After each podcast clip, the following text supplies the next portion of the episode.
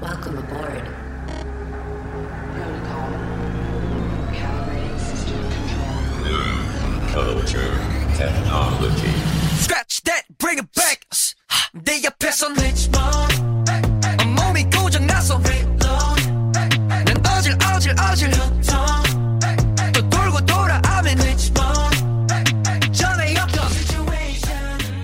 Seja muito bem-vindo, muito bem-vindo ao nosso podcast News on Apple número 96. Hoje nós estamos gravando esse podcast no dia 11 de abril de 2022 e eu tô bem ansioso para esse episódio de podcast, porque daqui a pouquinho você vai saber o que que a gente tem de especial aqui para você que nos acompanha sempre. Mas muito boa noite, bom dia, boa tarde, boa madrugada para quem nos acompanha e muito boa noite para os meus amigos aqui inseparáveis, né? Pedro Selle e Marcelo Dadaja. Já apresento os nossos convidados. Tudo bem, Pedro? Boa noite, Rafa. Boa noite, Marcelo. Tudo ótimo, né? Muito ansioso aqui também, né? Aquele friozinho na barriga, por ser um programa muito especial e vamos que vamos. Dadá, tudo bem? Boa noite, Rafa. Boa noite, Pedro. Um prazer gravar aqui com vocês e com os nossos convidados. Muito bom. E vamos então, né? Sem mais delongas, mas deixa eu só, já tava esquecendo. Pedro, os nossos oferecimentos, nossos parceiros, tô nervoso hoje. Vamos lá então, os nossos oferecimentos. É do Mundo Apple BR, grupo e página no Facebook, grupo com mais de 77 mil usuários. E também do Hospital Mais Fone, o hospital do seu iPhone. Se o iPhone caiu, quebrou, aconteceu qualquer coisa com algum produto do Apple, leva lá que o André e a sua trupe vão cuidar dele muito bem. Com certeza. E hoje nós temos duas participações especiais aqui.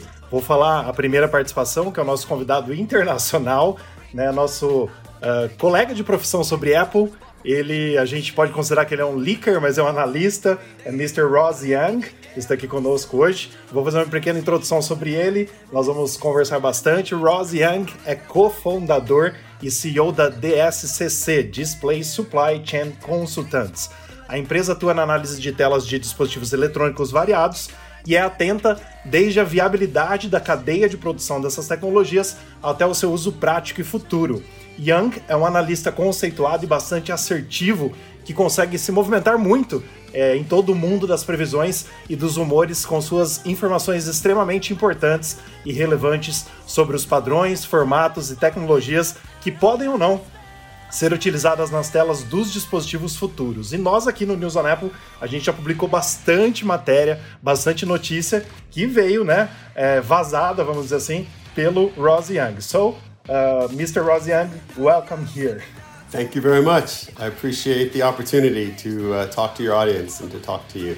E já traduzindo o nosso amigo Ross Young, uh, temos também o Eduardo Galeani, que veio aqui fazer a sua parte de tradução e fazer um, um favorzaço pra gente, né? Participar desse podcast traduzindo o nosso amigo que é tão importante pra gente. Seja muito bem-vindo também. Boa noite, Eduardo. Boa noite, gente. Boa tarde, bom dia para quem estiver assistindo o podcast. Para começar, o, o, Ross, o Ross acabou de falar que está muito feliz de estar participando do, do podcast e respondendo as nossas perguntas. Perfeito. É, gostaria de saber, então, Ross, uh, antes da gente começar com as perguntas, se você é usuário de algum produto Apple, se você é como a gente, assim, Apple maníacos, né? A gente acaba é, vivendo num ecossistema Apple e a gente gosta bastante. Se você é um pouco viciado também como a gente. Uh, yes, I am.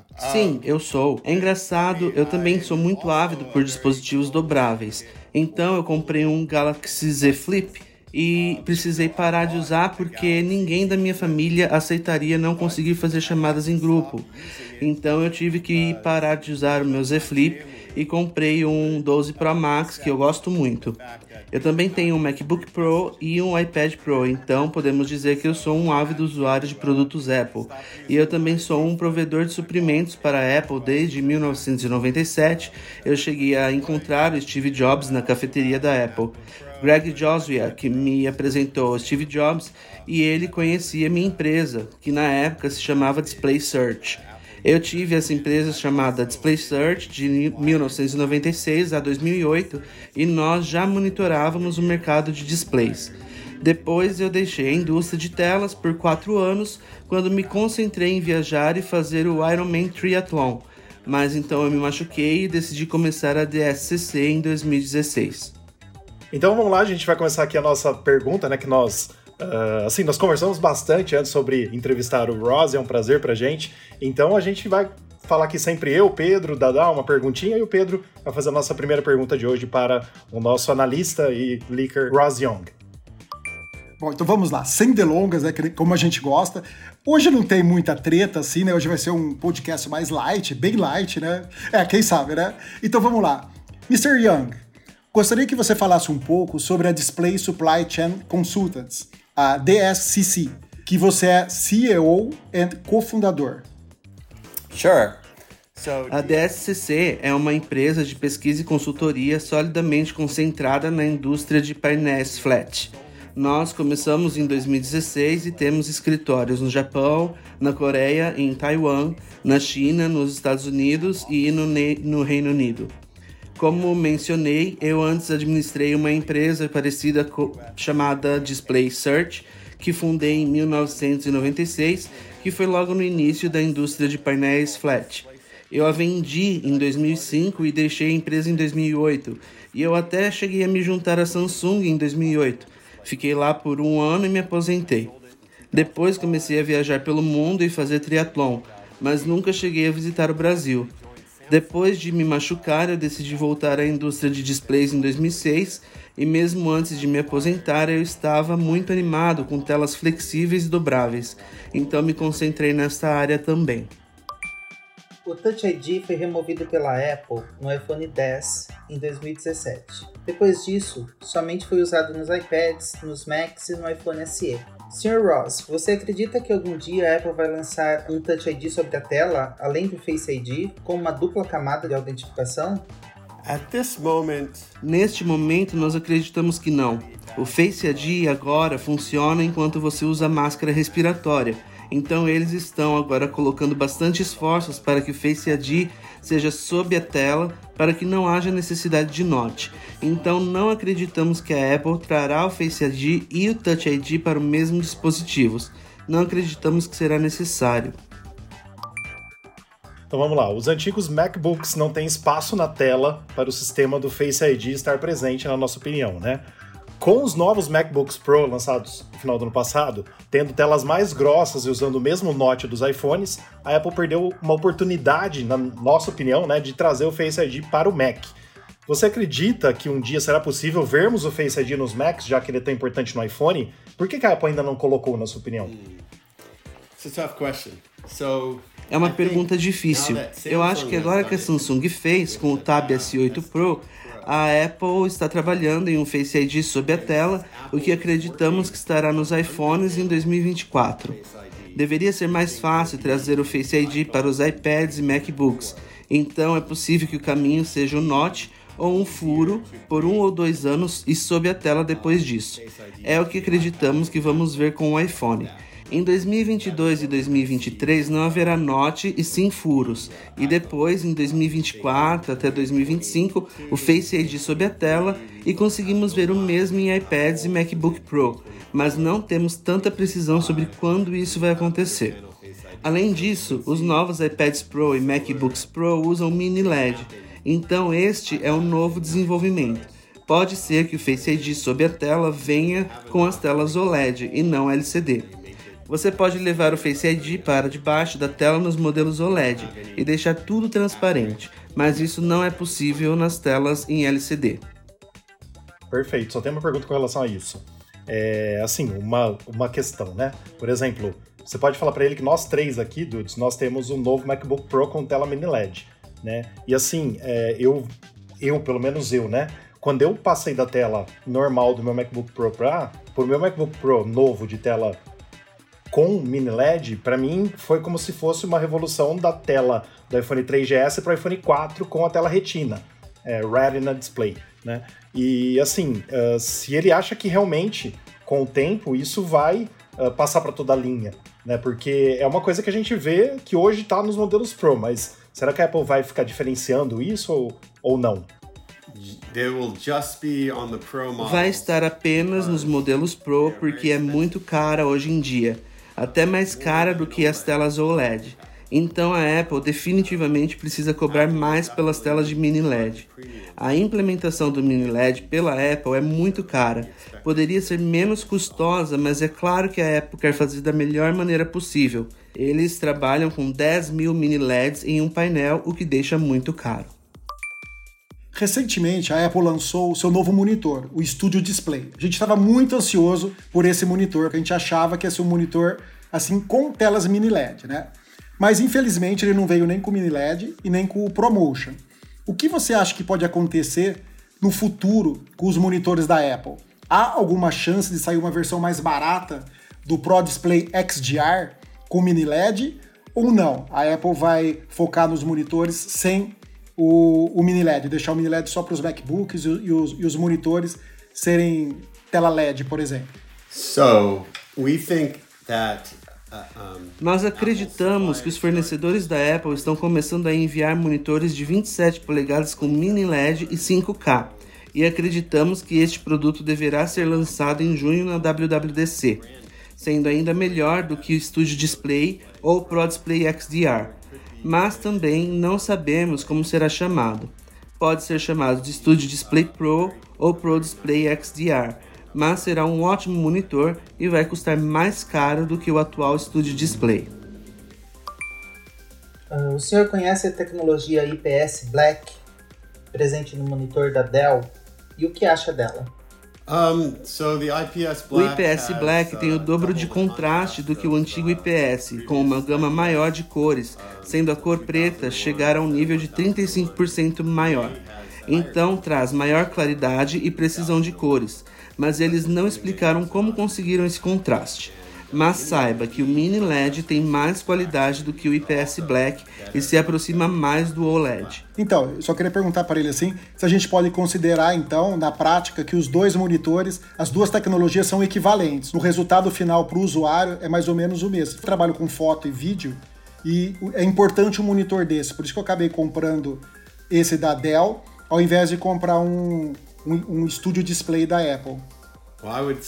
Eu diria que o próximo monitor da Apple é o que ele deveria comprar por causa do mini LED, para melhor contraste, melhores cores e deverá ter o ProMotion. Então, eu suponho que terá 120 Hz, o que seria melhor que o Studio Display que tem apenas 60 Hz. Nós já falamos um pouquinho sobre possivelmente a Apple lançar um monitor de 27 polegadas na WWDC. Ele mesmo falou isso agora, né? Mas assim, o iMac Pro ou o iMac de 27, ele acha que teriam sido substituídos pela Apple pelo Studio Display é, ao ser descontinuado logo após o evento do mês passado? Yes.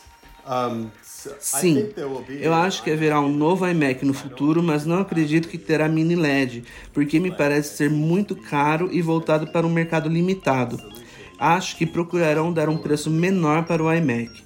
Eu não sei quando o novo iMac será lançado, porque não somos tão focados no mercado de LCD, mas sim mini LED e OLED. Mas o que posso dizer é que não acho que terá mini LED. Bom, e essa é uma notícia do nosso site, né? Nós vamos perguntar para ele para ver o que, que ele acha. O iPad Pro ganhará tela OLED em 2024 enquanto o modelo de 11 polegadas ainda não terá mini LED em 2022. O iPad de 11 polegadas no ano passado foi atualizado sem tela mini LED. Apenas o modelo de 13 polegadas ganhou a nova tecnologia. A Apple usou a desculpa do iPad ficar mais pesado. Não colocar o mini LED no modelo de 11 polegadas foi por causa da cadeia de suprimentos na Ásia por conta da pandemia. Você acredita que o novo iPad Pro deste ano seguirá a mesma linha com o 11 sem mini LED e 13 com mini LED? Eu não acho que o problema seja o preço, mas sim o custo. Sim, nós entendemos que a Apple quer concentrar o mini LED nas telas de 12.9 polegadas ou maiores. Não será para telas menores por conta do custo e do mercado limitado. O modelo de 12.9 polegadas vende muito bem. Eles não precisam ter o mesmo no modelo de 11 polegadas. Além disso, é tecnicamente mais difícil comprimir 10 mil mini LEDs em telas menores. Então, as telas maiores são mais fáceis de trabalhar e respondem melhor ao preço alto. Bom, iPhones, iPads e MacBooks dobráveis. Esse seria o futuro dos dispositivos? Você acha que a Apple vai entrar nessa briga? Um, I think looking at it more closely. Eu acho que eles estão pensando a princípio em tablets, iPads e MacBooks, não nos iPhones. Uma das razões é o fato de que os smartphones da Samsung usam vidro ultra fino e a capacidade do vidro ultra fino é menor e processar esse vidro é complicado. Uma ou duas empresas sabem como produzir e ambas estão afiliadas à Samsung. A Apple precisaria comprar todos os painéis da Samsung e não há tanta capacidade para suportar a demanda de um iPhone dobrável. Então, até que os problemas de capacidade do vidro ultra fino sejam resolvidas, não acreditamos que a Apple lançará um iPhone dobrável. Um iPad ou MacBook dobráveis seriam mais caros e a demanda seria mais limitada, então seria melhor para eles apresentar um desses dispositivos. Eu acho que a Apple valendo 3 trilhões de dólares, que é uma empresa do tamanho que ela é, a maior empresa do mundo, a melhor empresa do mundo e a que tem mais valor de mercado, ela poderia acabar com a Samsung e cuidar de tudo, inclusive fazer tela mini LED em tudo. Você pode falar para ele assim, por favor. Well, I mean, if they were to, Se eles quisessem fazer dispositivos dobráveis através de displays da Samsung, vidros da Samsung, memória da Samsung, câmeras da Samsung, tudo que estariam fazendo é deixar a Samsung rica. Tudo que eles têm a oferecer é o software, o OS. Então, da perspectiva de cadeia de produção, é melhor que eles se atenham aos telefones como estão. Então poderiam comprar painéis da Samsung, da LG, da BOA, talvez até da China Star. A Apple precisa pensar sobre centenas de milhões de unidades e não podem pensar sempre no que seria melhor para pequenos nichos de mercado. Eles podem endereçar a vários mercados porque eles querem produzir menos produtos quanto puderem. Lembre-se de quando tínhamos apenas um iPhone. Eles queriam um número limitado de produtos com maior volume, maior margem, então eles não precisam produzir um smartphone dobrável agora. Perfeito. A gente indo para uma outra pergunta, então. É, também uma notícia do nosso site. Segundo analista, no caso, o senhor, o futuro headset de realidade mista da Apple terá três telas.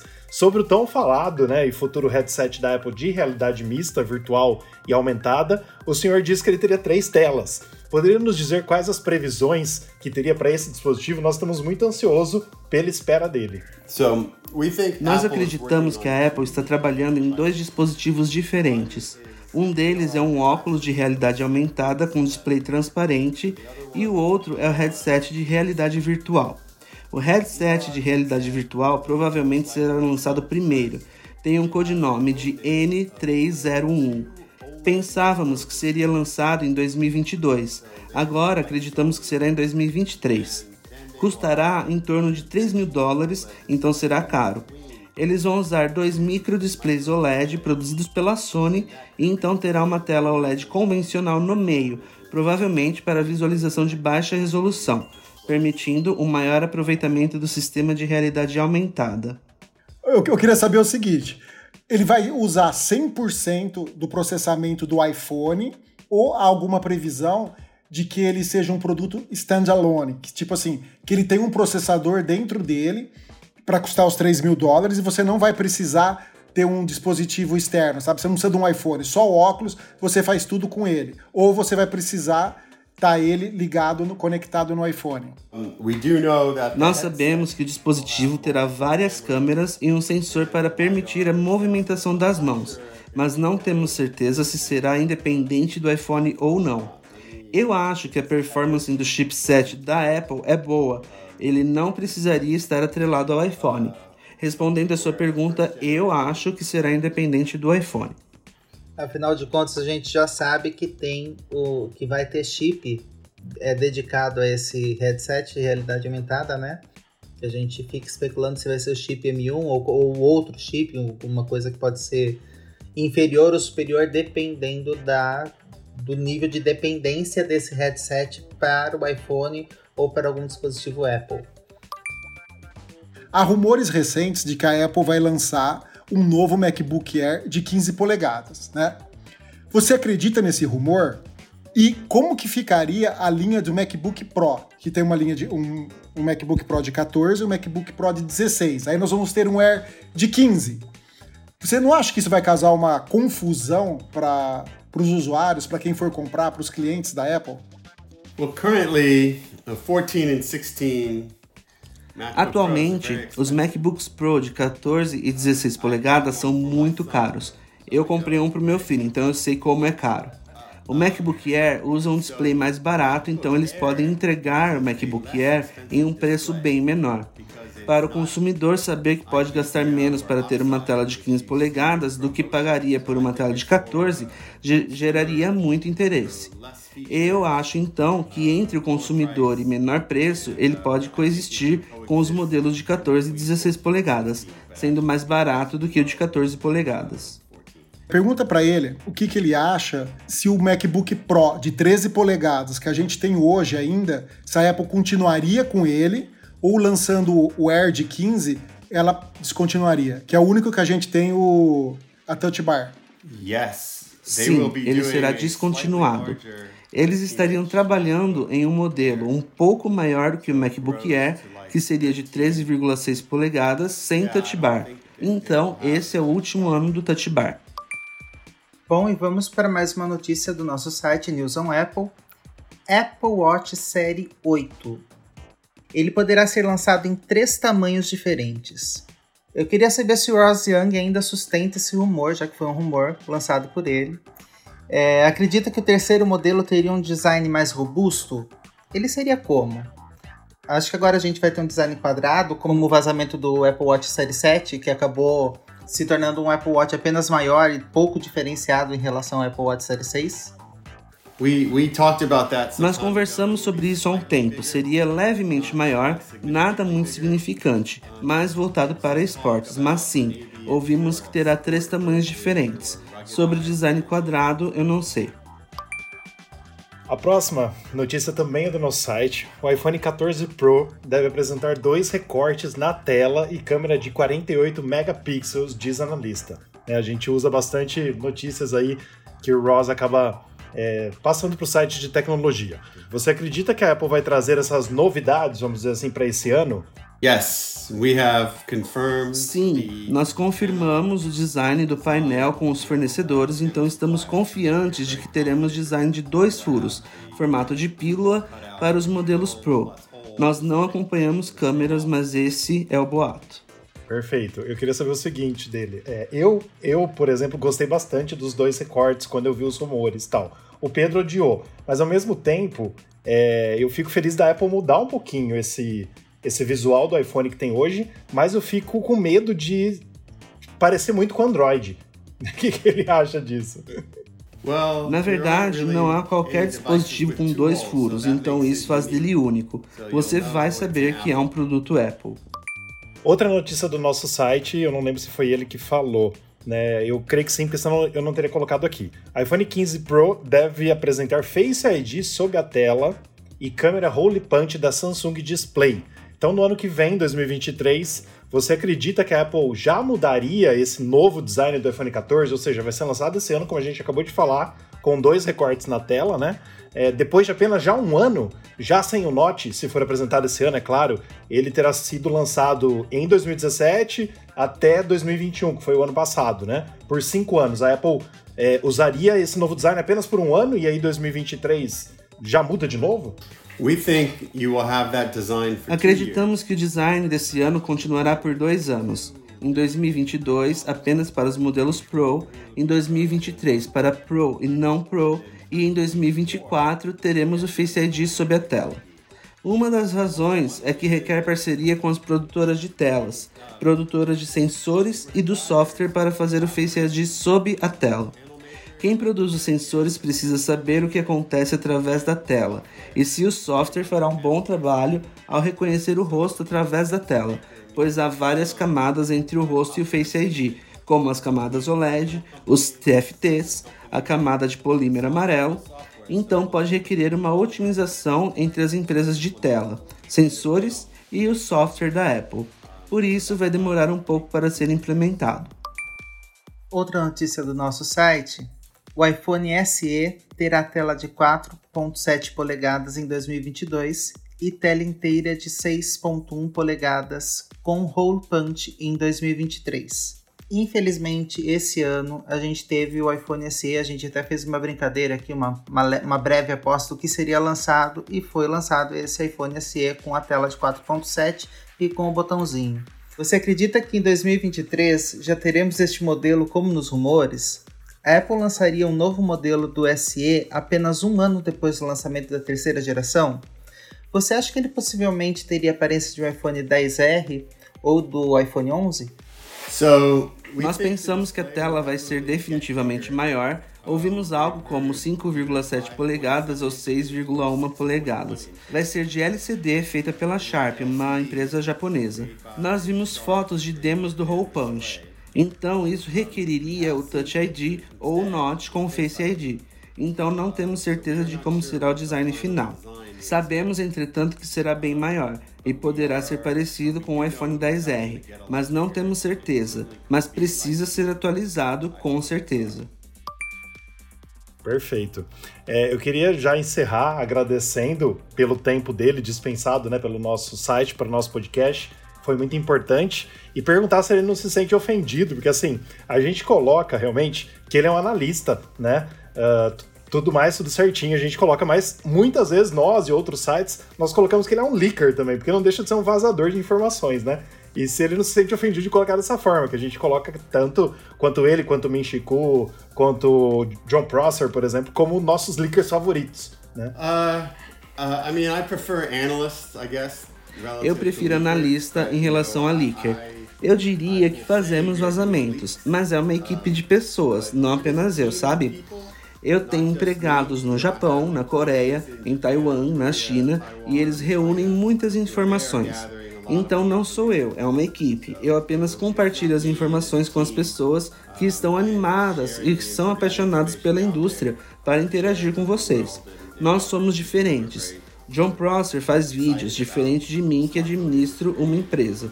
E o Quo está mais voltado para o mercado e análise financeira. Então temos diferentes papéis, mas é divertido ver o trabalho um do outro. Fala pra ele que se ele errar alguma vez, ele vai cortar a sobrancelha dele igual o Prosser fez.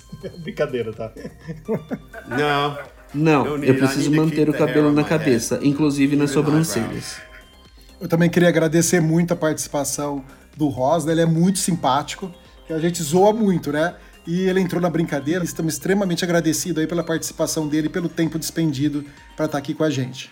Né, eu queria agradecer a, a participação do Ross Young no nosso podcast, falar que a gente estava muito animado com a participação dele, com, com essa pequena entrevista, com a rodada de perguntas e as respostas dele foram muito, foram muito legais, foram, foi uma participação incrível e e falar que a gente vai passar a falar, não vamos mais usar a nossa a expressão leaker favorito, nós vamos passar a falar sobre os nossos analistas, nossos as pessoas, as nossas pessoas favoritas que compartilham as informações e os rumores que estão aí pra, sobre os novos produtos Apple. Eu quero agradecer pela, pelo carinho dele com a gente, né? É, realmente a gente estava bastante ansioso para essa, pra essa entrevista, mas eu quero agradecer pelo tempo dele dispensado pra gente e quando ele tiver alguma, algum vazamento, para ele passar pra gente divulgar aqui no Brasil em primeira mão, por favor. E muito, muito, muito obrigado mesmo. Thank you so much. Bye bye. Thank you so much, Ross. Bye bye, thank you.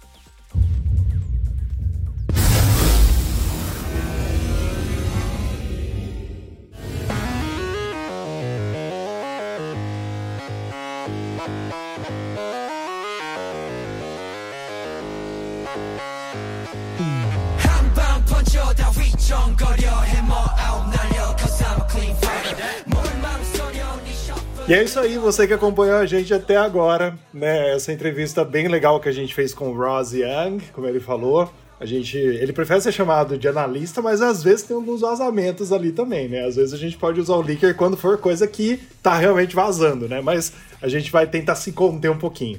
Mas agradeço ao Dudes, né? Nosso amigo que a gente chama de Dudes, mas é o Edu- Eduardo Galeani, por ter aqui traduzido pra gente. Muito obrigado, Dadá, Pedro. A gente, assim, a gente faz isso com amor, então a gente gosta do assunto, né? Então a gente tava muito ansioso por essa entrevista, mas foi bem legal. E espero que você que esteja nos ouvindo também tenha gostado. Como que as pessoas podem nos achar, Dadá? Ah, você pode falar pra gente, por favor? Claro, gente, visitem nosso site, divulguem, compartilhem. Estamos no newsonapple.com. no Instagram, arroba News on Apple, no Twitter, News on Apple BR, no Facebook, News on Apple e no youtube.com barra News on Apple. Perfeito. Os nossos oferecimentos, nossos parceiros, Peter. Vamos lá, nossos oferecimentos dos nossos parceiros Mundo Apple BR, grupo e página do Facebook e Hospital Mais Fone, o hospital do seu iPhone, seu iPhone novo de novo. É isso aí, pessoal. Foi bom, né? Valeu a pena. Com toda certeza. Não, foi ótimo. Não, e o cara é bem simpático, né? Muito gente boa. Com certeza. Ô, Dudes, Eduardo, né, nosso amigo, é, muito, muito obrigado de coração pela sua ajuda e esteja sempre convidado, viu? O dia que você quiser fazer parte aqui com a gente para falar de Apple. Espero ter traduzido direito. Não, com certeza a gente vai editar, vai ficar bonitinho depois de tudo, porque a gente também errou bastante, a gente tava nervoso. Mas muito obrigado, viu? Esteja sempre convidado para estar tá aqui com a gente.